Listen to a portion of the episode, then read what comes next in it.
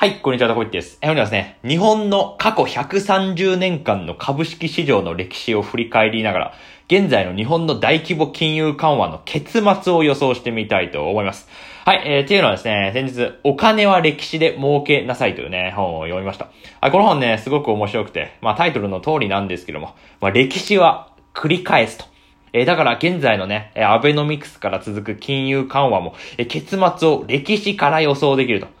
まあ、こういうようなね、面白い主張が書いてある本で、まあ、非常に面白かったんで、まあ、よかったら概要欄貼っておくので、まあ、興味ある方は読んでみてください。で、今日はこの本を参考にして、え過去130年間の日本株式市場の歴史を振り返って、現在のね、大規模金融緩和とか、ETF を買い入れてることとか、まあ、それの結末がね、どうなってしまうのかっていうのをね、具体的にね、解説してみたいと思いますのでね、まあ、興味のある方はぜひとも聞いてみてください。はい。ということでね、早速ね、えー、見ていきたいわけなんですけど、えー、まずはじめに、次のね、文章。これはいつの時代の日本経済のことを言っているのか。まあ、ちょっとね、えー、考えていただきたいんですよね。まあ、クエスチョンですね。うん、ちょっとクエスチョンをね、まあ、一つね、出したいと思いますね。で、どんな文章かっていうと、はい。こちらの文章に、えー、なりますと。はい、ちょっとね、この文章を皆さんね、まあ、読んでいただいて、これいつのことを言ってんのかなと。まあ、ちょっと考えていただきたいんですね。はい。まあ、ちょっとね、えー、読み上げますね。音声だけで聞いてる方もいらっしゃると思いますんで、まあ、読み上げますと、日本経済はバブル崩壊後、長期のデフレに直面し、銀行の不良債権問題が山場を迎えた頃、え株価指数はピークの4分の1の水準まで下落したと。え不幸なことに大震災が重なっていたこともあり、日本経済は想像以上に疲弊していたのである。その後、日銀が国債を引き受け、市場に大量にマネーを供給する政策に転換したことから日本経済は復活。株価も順調に上昇を開始した。だが次第にインフレの影響が強くなり、庶民の生活は思いのほか苦しくなっていると。はい。今読み上げた文章。これいつの日本経済のこと言ってるでしょうかと。はい。ちょっと考えていただきたいんですけども。まあこれね。まあまあ、今のこと言ってんじゃねえのと。まあ思うわけですよ。まあ僕もね、もちろん思いましたよ。いや、これ今でしょと。長期のデフレに直面して、え銀行の不良債権問題があって、え株価指数がね、めちゃめちゃ下落して、え日本経済が想像以上に疲弊していて、で、日銀が大量にですね、マネーを供給して、で、今はちょっと日本経済が復活し始めていると。株価も上昇し始めていると。ね。まあ、これ今のね、話じゃねえのって思うんですけど、これ実は、大正時代末期から、昭和初期にかけての日本経済のことをね、言っていたんですね。はい。ほとんどね、同じことがね、まあ今ね、起こっているわけなんですね。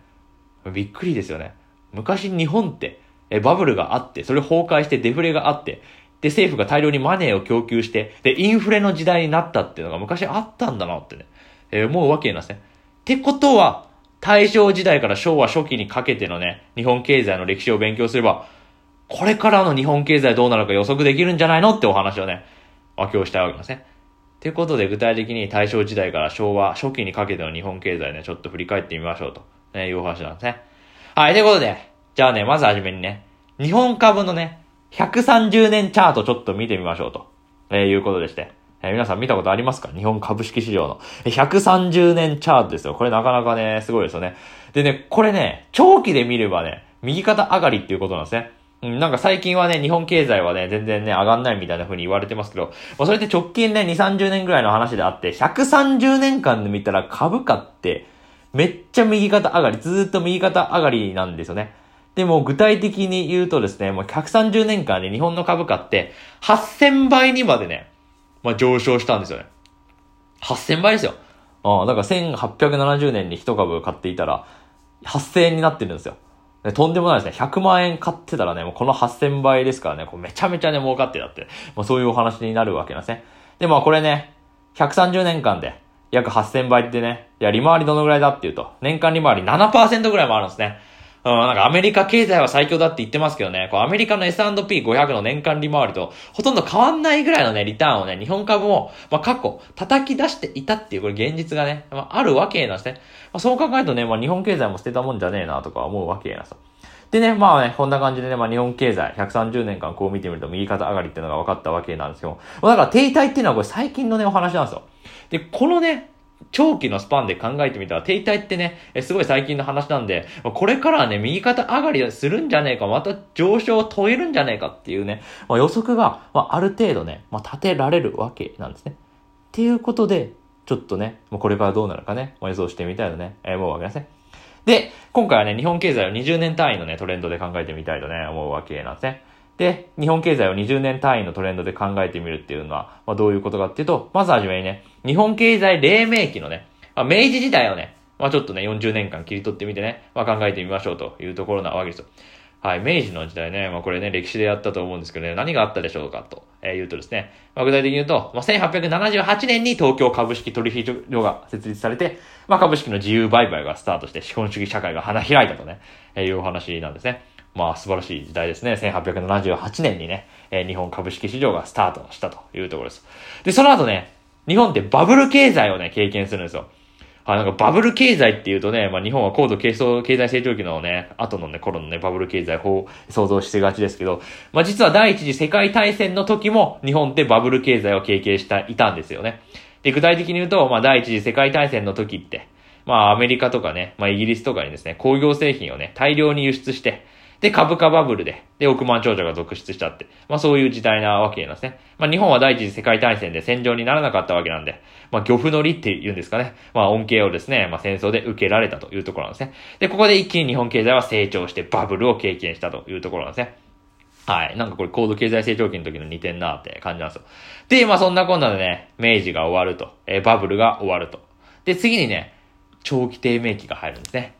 うん、バブルが崩壊すると長期低迷期に入るというのはね、まあ日本経済とか世界経済の鉄板でございますがね。まあ実際ね、第一次世界大戦が終了すると、まあ反動でね、不況が押し寄せるんですね。で、日本経済は長期のデフレ経済に突入するわけなんですね。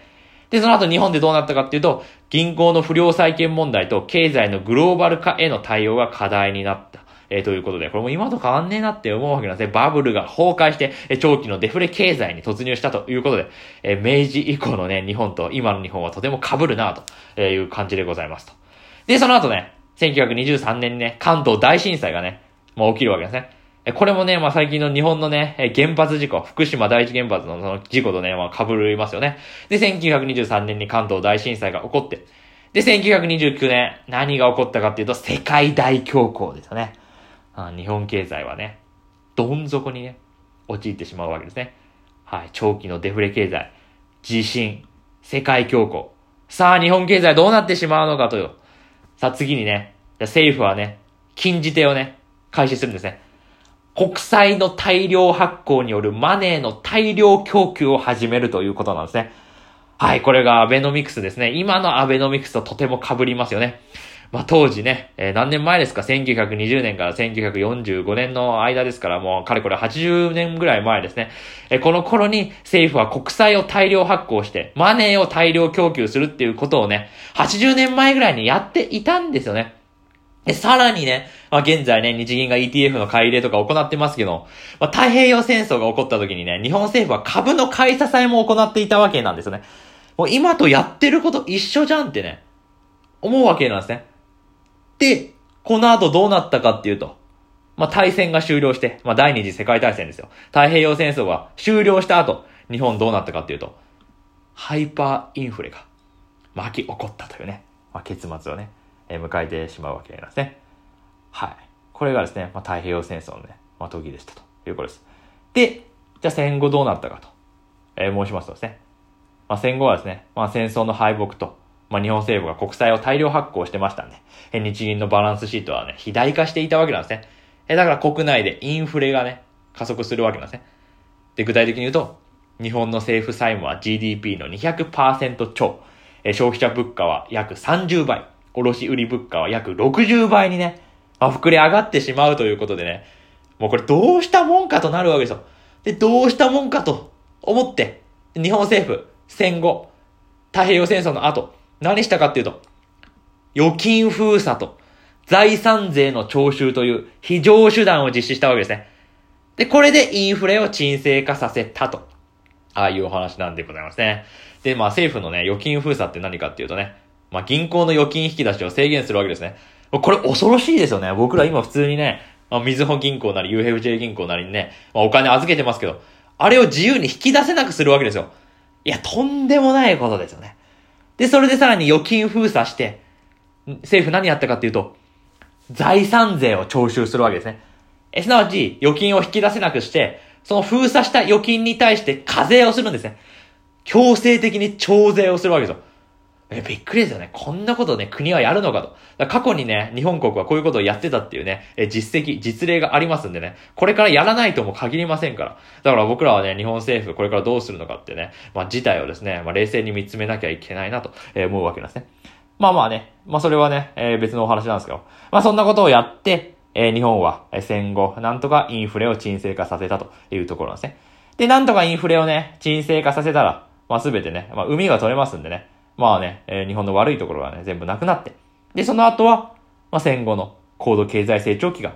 まあやってくるというところで、これ現代に近づいてくるんですね。で、その後はね、まあ今までの流れと同じように、高度経済成長期があって、で、ちょっと停滞期があって、バブル経済がやってくるわけです。で、バブル経済がやってきて、で、崩壊をしてしまって、で、銀行の不良債権問題があって、で、長期のデフレ経済があって、で、アベノミクスが始まって、大量にね、マネーをジャブジャブ供給するっていうのが始まって、え日銀の ETF 買い入れ、まあ、すなわち政府のね、え株の買い支えですよ。っていうのがあって、で、これからどうなるのかっていうお話なんですけど。はい。なんか日本ってね、あ昔と同じことね、やってんなってね、まあ、感じがしますよね。うん、なんか日本ってこう株の買い支えとかもそうですよね。なんか政府が強権を振るってね、なんか国をね、支えるみたいな、まあ、そういうことをね、しているんだなっていうのがね、まあ130年間の歴史を振り返るとね、えー、わかるわけですね。だから今もね、昔もやってることね、あ戦時中と変わんねえんだなってね、こう見てみるとね、思うわけなんですね。えだってね、え戦争中にね、え国債を大量発行して、え太平洋戦争中に株の買い支えを行うってことを戦時中にやったわけですよ。これ今も同じことやってるわけです。今もね、国債大量発行してマネーの大量供給して、で、日銀は ETF の買い入れをして、株の買い支えを行って、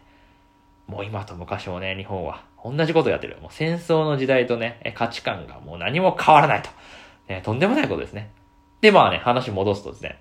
で、まあ過去、日本の歴史ね、まあ終戦の後どうなったかっていうと、ハイパーインフレになったってね、お話さっきしたじゃないですか。で、そう考えると、まあ、おそらく、日本ってまだインフレになってないですけど、まあ、現代に当てはまると、これからインフレが起こるんじゃないかっていうのがね、ある程度予測が立てられるわけなんですね。まあ、まだね、今この動画撮っているね、2021年のね、4月時点ではね、まあ、全然ね、インフレにはなってない、なる気配もないですけども、まあ、実際これからね、まあ、ちょっと経つとね、まあ、インフレがやってくるんじゃないかっていう、ね、気がしますね。で、インフレがやってきて、まあ、その後どうなるのかっていうのはいろいろ議論がありますけど、もしかしたらね、えまたね、高度経済成長っていうのが、ね、入る可能性もありますと。でも当時は人口が増加していて、今はね、人口増加してませんので、まあ、これは今後はどうなるかわかりませんけども、少なくともインフレにはなるんじゃないのかなっていう予測はね、まあ、立てられるわけですね。で、インフレになったらだったで、それはまた政府はですね、何をするのかっっていうのも、まあ、これまたね、まあ、いろいろ予測が立てるわけで。で、預金封鎖とか財産税の徴収とかはね、ま、さすがに今の時代はね、やらないんじゃないかという気がしますが、もしかしたらやるのかもしれないというところもね、まあ、検討しておいた方がいいのじゃないかと、ね、思うわけですね。まあ、ちょっと思うところだとね、まあ、日本のね、円の基準をね、変えるんじゃないかみたいなね、まあ、お話はね、ちょっと考えられますよね。えー、なんかね、まあ1万円、今の1万円がね、1000円の価値になるみたいな。まあそういうのはね、まあ多少は考えられるのかなという気がするわけです。だから少なくともね、これからインフレが起こって、で、最悪の場合は預金封鎖と、えー、財産税の徴収が起こるかもしれないというのは、まあある程度ね、意識しておいた方がいいんじゃないのかなと、まあ今回のお話で思ったということでございました。はい、ということで、本日は以上になります。日本株式市場の130年間の歴史を振り返ってみて、今後の日本経済はどうなるのか、その金融緩和の結末を予想してみたという、そんな動画になってございました。ということで、本日は以上になります。このお金は歴史で儲けなさいって本、すごくね、面白かったんで、まあ、本の、今日の動画でね、えー、興味持った方はぜひともね、読んでみてください。あ、ちなみに今気づいたんですけど、これ、オーディブル、え全員無料体験やってみたいですね。これ0円で読めるみたいなんでね、まあ、オーディブルもね、まあ、ちょっと概要欄貼っておくんでね、まあ、よく興味ある方はですね、ぜひともね、え本聞いてみてください。えー、ということで、本日は以上になります。面白かった方はチャンネル登録、いいね、等々よろしくお願いします。ご清聴ありがとうございました。